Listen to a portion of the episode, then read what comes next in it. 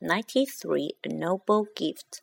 One of the most famous monuments in the world, the Statue of Liberty, was presented to the United States of America in the 19th century by the people of France.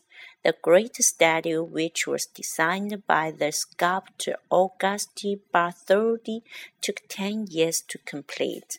The actual figure was made of copper supported by a metal framework, which had been especially constructed by Eiffel.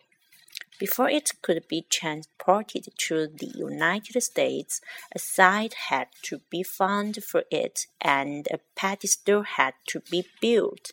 The site chosen was an island at the entrance of New York Harbor.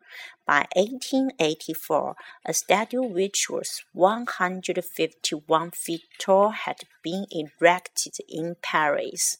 The following year, it was taken to pieces and sent to America. By the end of October 1886, the statue had been put together again and it was officially presented to the American people by Bartholdi.